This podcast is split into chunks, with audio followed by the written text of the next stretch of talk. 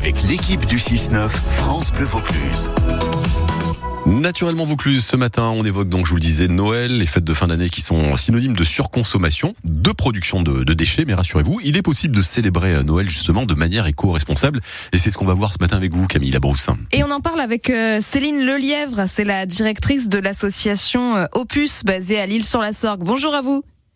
Oui, bonjour à vous. C'est vrai que la période de Noël euh, n'est absolument pas euh, écologique. Pourtant, vous vous dites qu'on peut la, la rendre écolo, on peut lui donner un peu de sens. C'est surtout oui des pratiques de bon sens, notamment au niveau des repas, pour éviter le gaspillage alimentaire ou favoriser des produits euh, euh, respectueux de l'environnement. On a un large choix aujourd'hui qui nous permet d'atteindre cet objectif.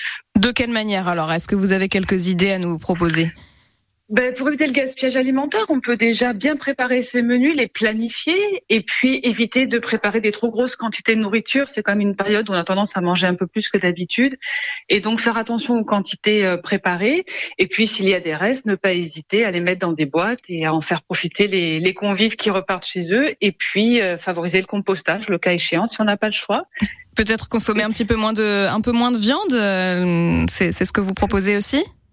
Que de la viande, tous les produits, faire des menus peut-être moins euh, moins riches en quantité, tout simplement, privilégier la qualité avec des produits bio ou labellisés euh, même pour le poisson, euh, des produits de saison, des produits locaux comme ben, comme tout simplement au lieu du saumon, si c'est un mec que certains veulent profiter pendant les fêtes, privilégions la truite qui est quand même produit en Vaucluse dans le bassin des Sorgues notamment.